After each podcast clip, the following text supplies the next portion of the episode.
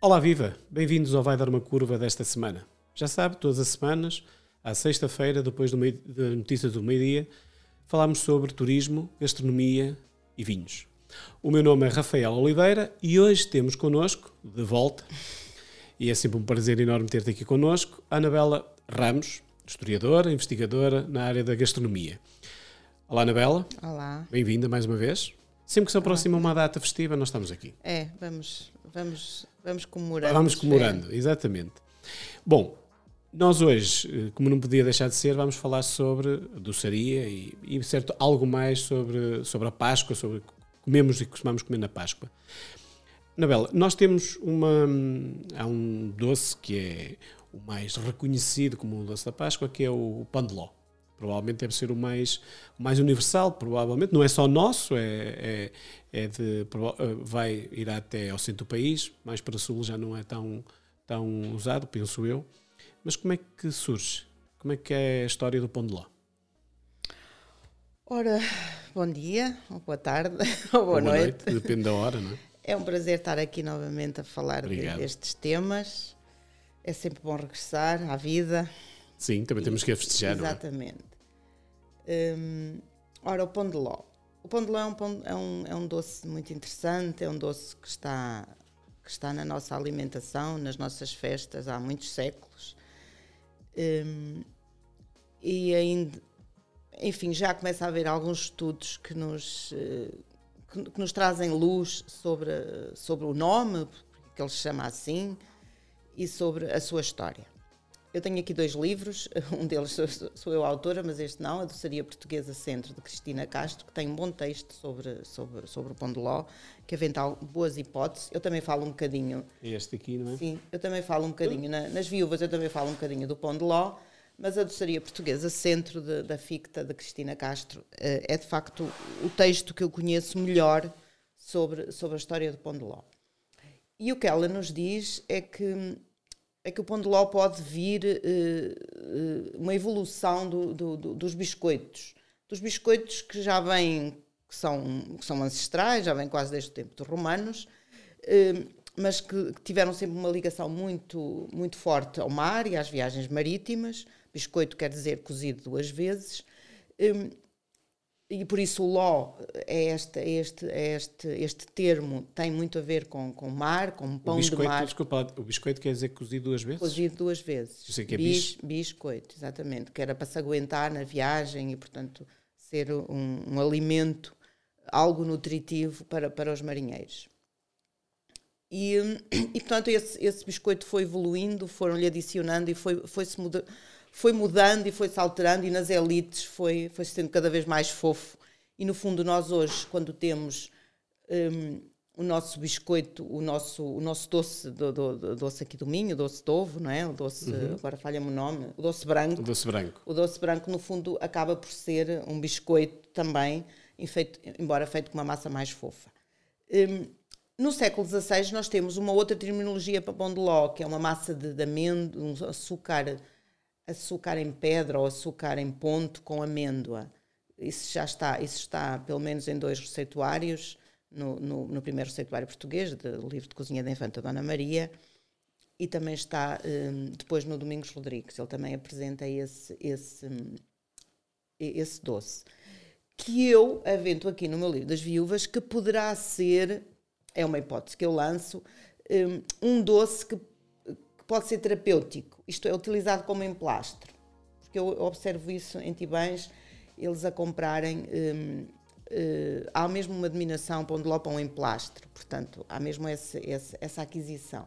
Porque realmente uma massa de, de açúcar em ponto com, com amêndoa eh, pode adaptar-se a se colocar como um emplastro no, no, em determinadas situações do corpo.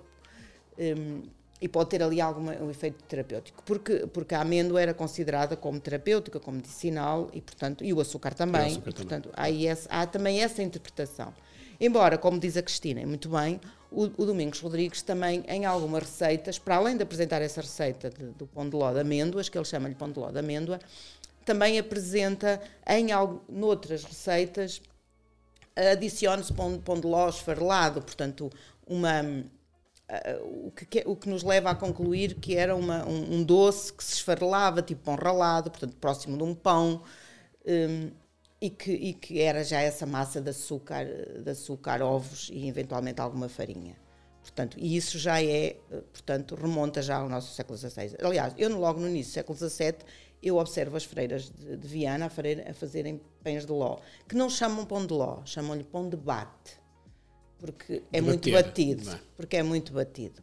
e elas, e elas, exatamente, e elas faziam-no com muita regularidade e até ali meados do século XVII eh, observa-se elas a comprarem as, as, os alguidares para eles irem ao forno, o papel, o papel que segurava a massa, que tinha, tal como ainda, hoje, hoje, não é? é assim, não é? Portanto, a forma de barro com o papel não mudou muito desde 1650, eh, mantém-se. Portanto, e a, e a, receita, aliás, eu aqui penso que avento mesmo uma hipótese de, de, de, uma receita, porque há uma altura em que elas dizem mesmo tantos ovos um, para, para fazer, eh, e tanto açúcar para fazer o pão de, o pão de bate. Certo. Portanto, há ali já quase que uma receita, depois é só uma questão de se pôr mais farinha ou menos farinha, não é? porque o pão de ló tem, tem muito disso, não é? Uh, fica se mais farinha. Mais úmido, se quer mais farinha, menos farinha, se, se, quer mais seco, mais direitinho, mais farinha. mais farinha. Pronto, e depois aí vai-se e as, e, e as, receitas vão mudando em função disso.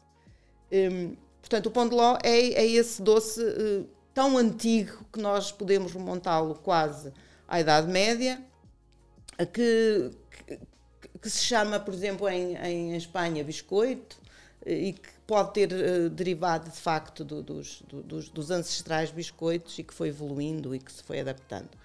Um, nós aqui no século XVIII, aqui na, na região, temos, ouvimos falar de, das broas, de pão de ló, uh, ou pão leve, uhum. também é denominado pão leve, ou pão de bate. Um, e o pão de ló, há pouco ias dizer que o ló. Uh, o ló é um, é um termo marítimo. Marítimo. Sim, ela, a Cristina defende, portanto, eu, eu, eu acho que ela tem razão. Ela defende isso e eu acho que ela tem razão. Eu subscrevo. Um, e pode de facto vir um pão do mar, não é? Um pão que veio do mar, de uhum. facto, porque era levado no, no, nos navios. Um, o pão de ló estava ligado, eu, eu, no século XVII e XVIII eu vejo, por exemplo, o, os monges tibãs a comprarem no, no Natal. Uh, mas de facto nós sabemos que, que no inverno há menos ovos é? e só as elites poderiam dar-se ao luxo de fazer muitos doces com ovos. Na, na Páscoa, a, a, quantidade, na primavera, não é? quando acontece o, te, o tempo da Páscoa, a quantidade de ovos é muito mais abundante e, portanto, o pão de ló vai-se vai -se vulgarizando entre as camadas populares, sobretudo na Páscoa. Pão de ló e o doce branco e todo, porque o doce branco também no fundo é, um, é, é, outra forma, é massa de pão de ló só que fazem bolinhos. Esses e uma infinidade, os melindres, esse e uma outra infinidade de, de bolinhos, de, que, todos do género do pão de ló, com a mesma massa, que se fazem, que se fazem eh, e que, e que são conhecidos no Minho um, desde pelo menos o século XIX, nós temos essas referências uh, deles se, venderem e comercializarem em pleno Minho. Um, eu recentemente fiz um estudo sobre, sobre uma pastelaria de Santo Tirso, a pastelaria Moura. Acho que posso dizer isso. Sim, claro que o, sim. Livro vai, o livro vai ser publicado. E, um, e, portanto, nos finais do século XIX, havia ali uma mulher, a, a, a, a Luísa Doceira, que, que, que, e que ela já vinha de família, portanto, já era uma família que quase recuamos ao início do século XIX, que faziam exatamente esses doces. Eh, que fazia o pão de ló, que fazia os melindres, portanto fazia todos esses, e que vendia pelas feiras e romarias. Hum, e depois o pão de ló, aqui no Minho, por exemplo, há uma receita que é o pão de ló coberto, que é o bolinhol. O bolinhol de Vizela. De Vizela, que hoje está muito identificado ali naquela região, mas não era só daquela região. Isso era uma técnica de, de se conservar. Portanto, metendo-lhe uma camada de açúcar por cima, um, o pão de ló aguenta-se mais tempo. Fica mais úmido durante mais tempo, não seca. Portanto, essa técnica não era. se trouxe ali e, e muito bem. E não, lá não... também tem um formato ligeiramente diferente. É? Sim, o formato. estendido, sim, o formato baixo. estendido, sim. Que, que a Luísa Luceira, por exemplo, de Santo Tirso também o fazia assim, porque ela também era originária daquela região. E, portanto, proximidade. Ficou ali. É ao lado? Que é ali. E ela era dali. e ela era dali. Ela vai sim. casar em Santo Tirso, mas ela era originária daquela, daquela zona de Vizela. Ela, era de Vizela. ela é originária de Vizela. Ela era originária de Vizela, sim. E, portanto, levou. Ainda hoje a pastelaria Moura também tem esse tipo de pão de ló que, que herdou da, da, sim, da, da fundadora, sim, sim, sim. Uh, mas porque ela também vinha daquela região. Mas isso era uma forma que, que, que está documentada, pelo menos desde o século XVIII, de se fazer o, o chamado pão de ló coberto.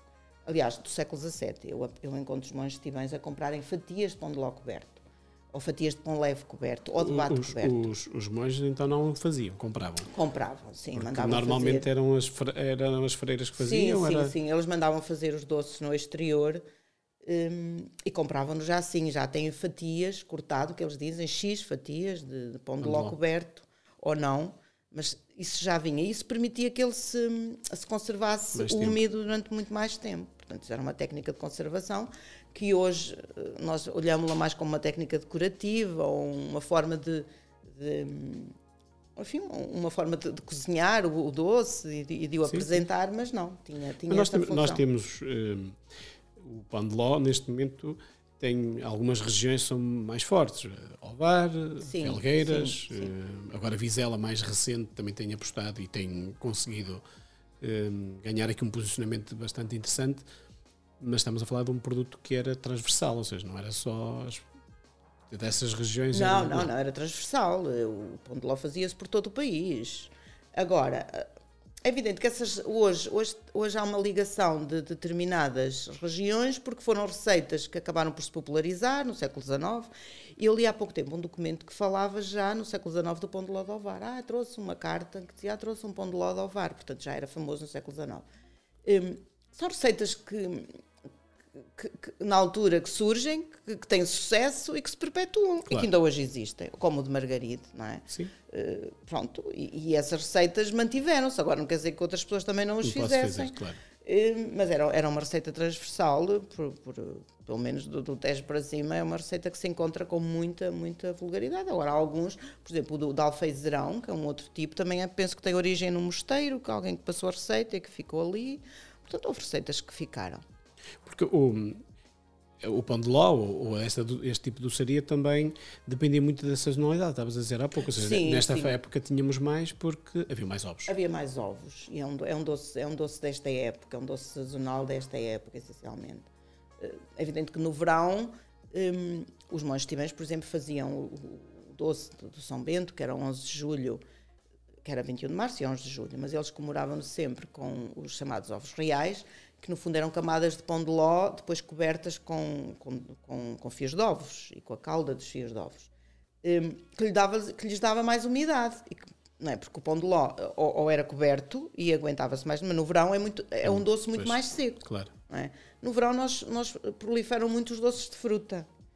É o que nós observamos. Evidentemente também se fazem outros doces, mas há muito, proliferam muito mais os doces fruta. de fruta. Também, também havia mais Também havia mais fruta, obviamente.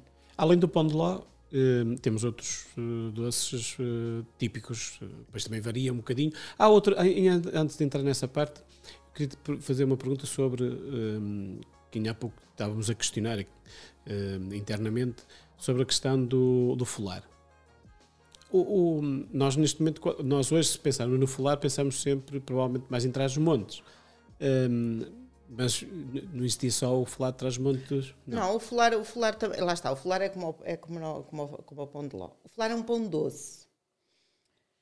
E há uma história enorme que está por fazer dos pães doces em Portugal. Há inúmeras, inúmeras receitas. Ainda há pouco tempo eu apanhei uma, uma indicação apenas dos ingredientes num, num documento do século XVIII, um, de, um, de, um, de um mosteiro de Viseu, é que elas indicavam ali as quantidades para fazerem um pão lá para comemoravam São Bento, que era um pão doce, não era mais que isso.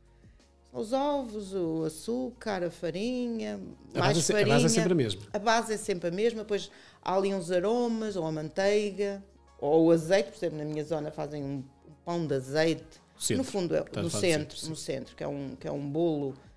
Um, Lá está, é um pão doce, Exato. só que o segredo ali está a presença do azeite, porque era o que havia por ali, não havia, não havia manteiga, não é? Claro. Porque não é uma zona de vacas, é uma zona que não há manteiga, então as pessoas utilizavam o azeite que tinham.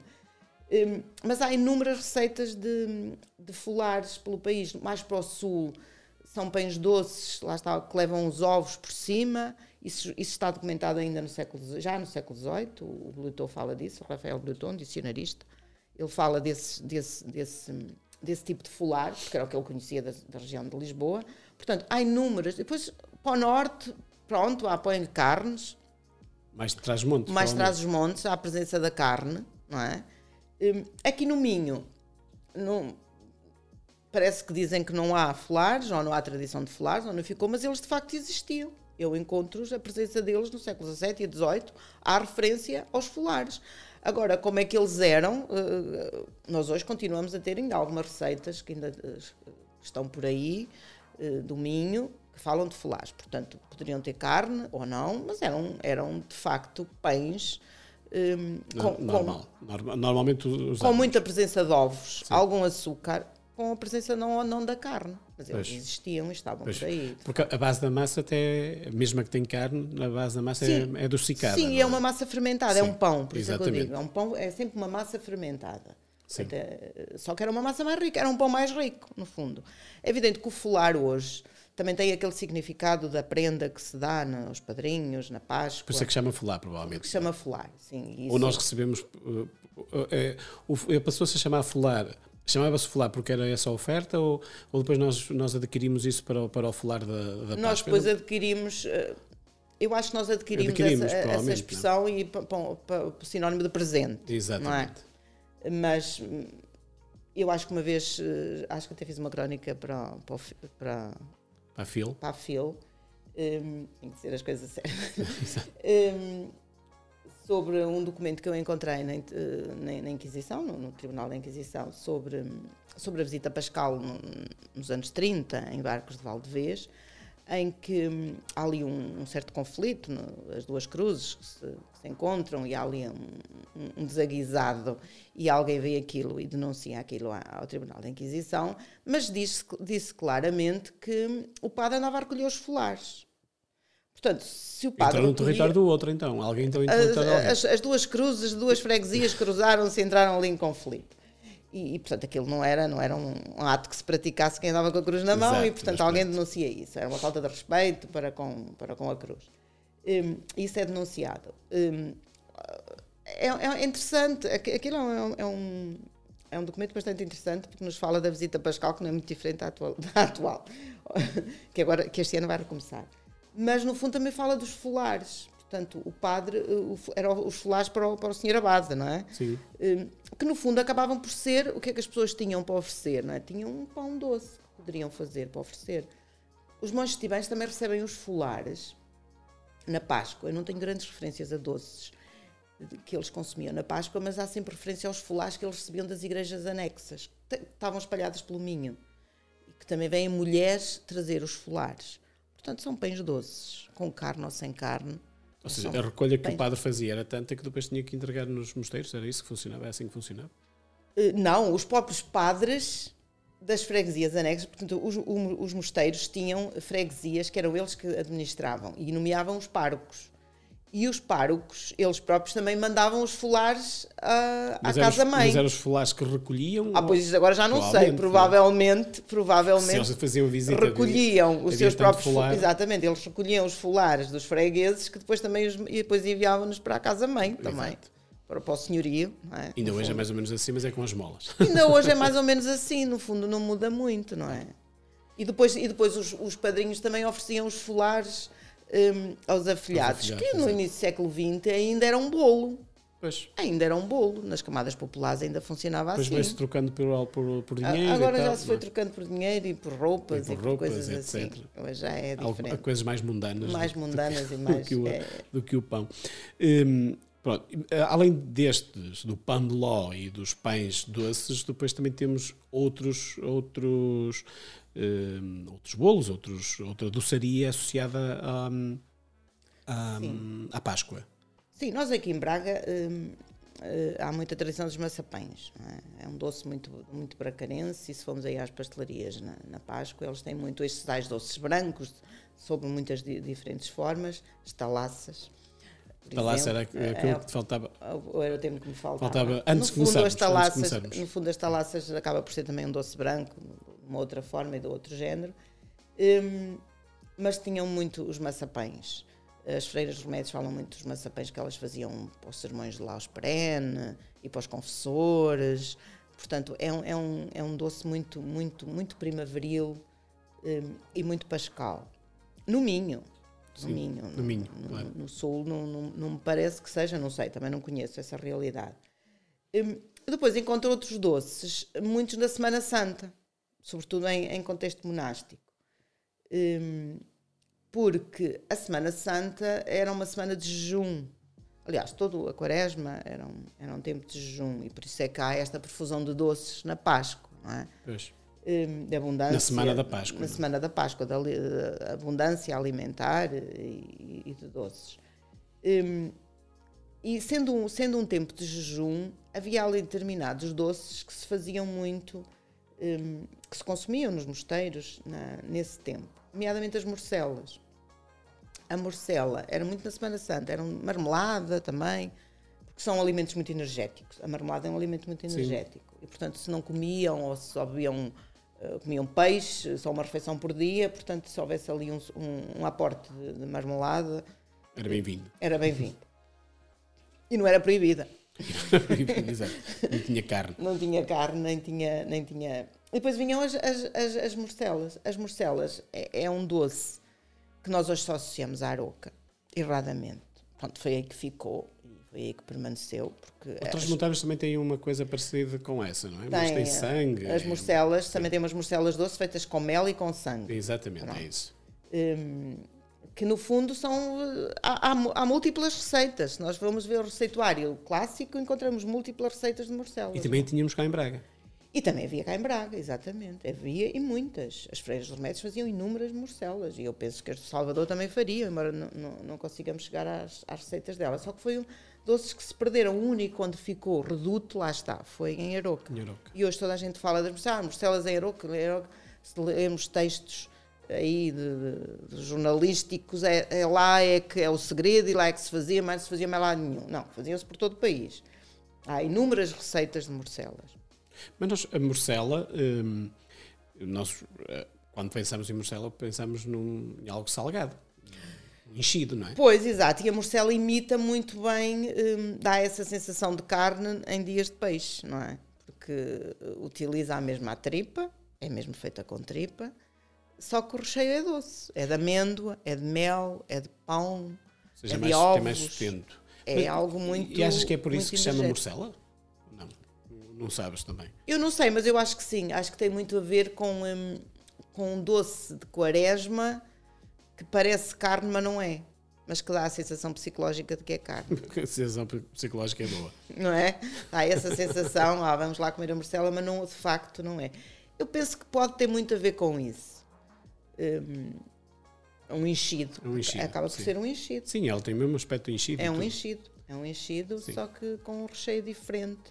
E lá está. E depois nas populações mais, mais, mais interiores fazem mesmo com sangue, utilizam a mesma sangue, só que fazem doce. Pois. Acaba por ser um enchido também. Mas para quem não. Eu já, já provei algumas vezes e, e não sou fã.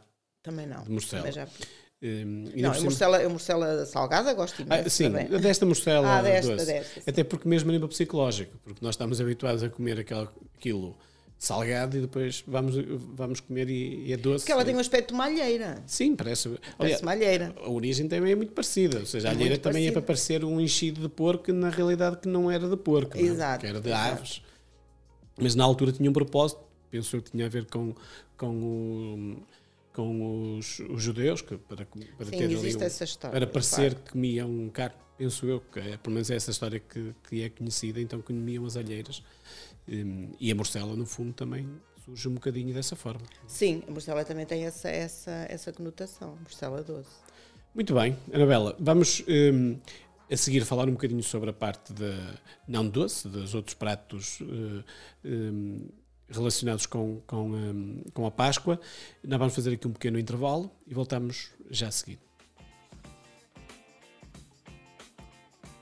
A Páscoa está aí à porta e é uma excelente razão para juntar a família e encher a mesa de doces tradicionais. Na Doceria São Vicente, doces não faltam. É o caso do ló tradicional, dos maçapães e dos doces brancos, típicos nas mesas dos minhotos.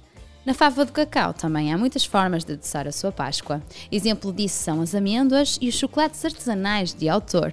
Não hesite em visitar estes dois espaços em Braga e tenha uma Páscoa mais feliz e mais doce.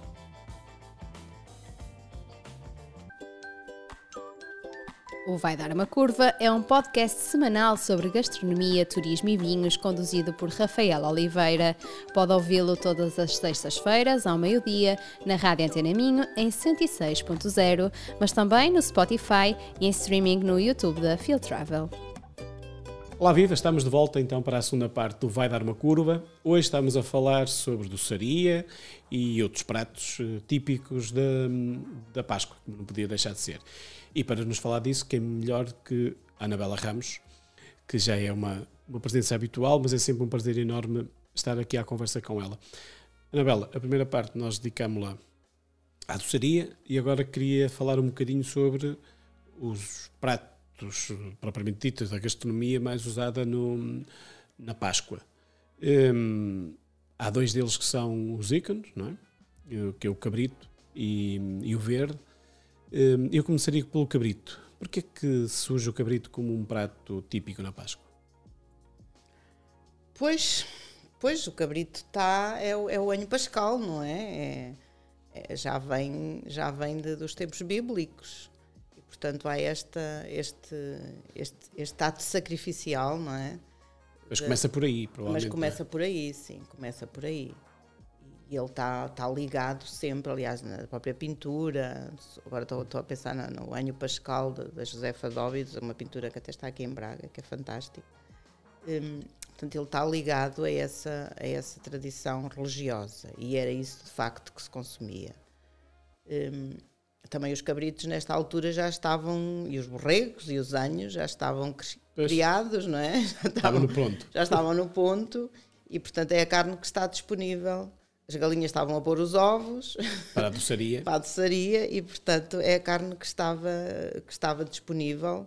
Também nos folares a carne de porco já estava preparada, não é? Exato. é? E que, e que acaba por entrar uh, nos folares, mas que era preciso guardar para se ir comendo ao longo do Bom. ano Claro. Portanto, o, o, a carne, cabrito. o cabrito estava disponível nas populações, em, to, em todas as. Uh, era mais básico em todas as populações, porque a carne de vaca, nem, um, eh, para já a carne de vaca não era muito apreciada nesta altura, nos séculos passados porque a vaca que puxava o carro era importante. Era um animal de trabalho. Era um animal de trabalho. E depois também nas, nas, nas comunidades mais, mais pequenas não se matava uma vaca, porque depois ela não. não, não quem é que a comia? Quem é que a comia, não? Portanto, era, era, era, era para sustento de muita gente. Claro. Portanto, o, o, cabrito, ou o borrego, ou o anho, são carnes mais disponíveis, mais pequenas, pequenos tamanho, e que estão mais disponíveis nesta altura para. E depois tem esta ligação bíblica, óbvia. Um, pois, essa ligação bíblica também tem aqui uma importância. Muito importante. Não é? não, estamos, estamos, estamos no, na, na, no tempo da ressurreição, do animal que se sacrificava Exatamente. já no tempo, de, no tempo de Cristo e que se mantém a tradição até, até à atualidade.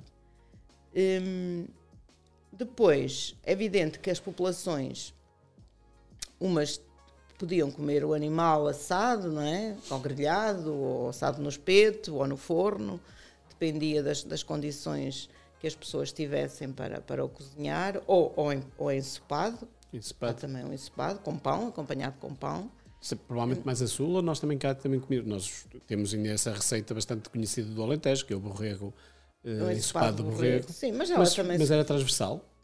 Eu penso que ela também se faria no, no, noutras regiões, sim.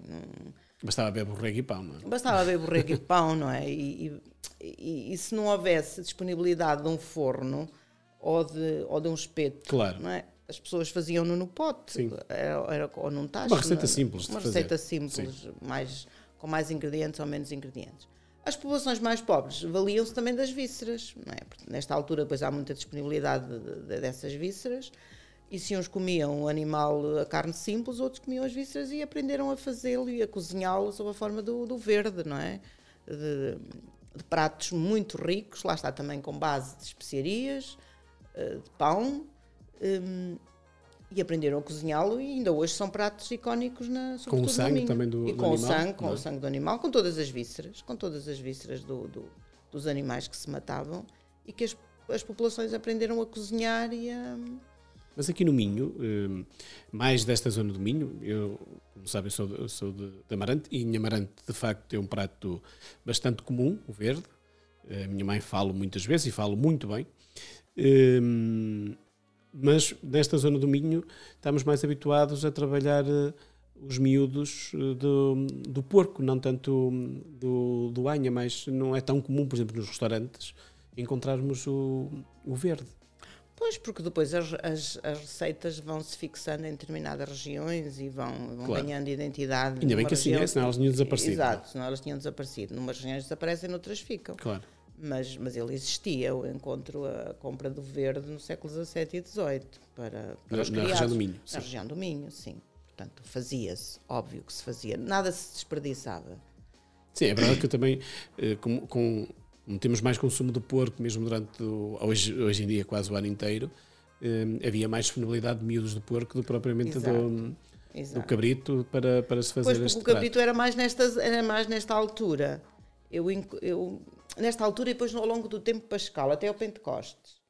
Uh, há muito consumo. Por exemplo, nos mosteiros eu verifico isso. Tem, Todo tem a ver com a fase pascal, de crescimento, provavelmente, do animal. E tem a ver é? com a fase de crescimento do animal, exatamente. Eles nascem nesta.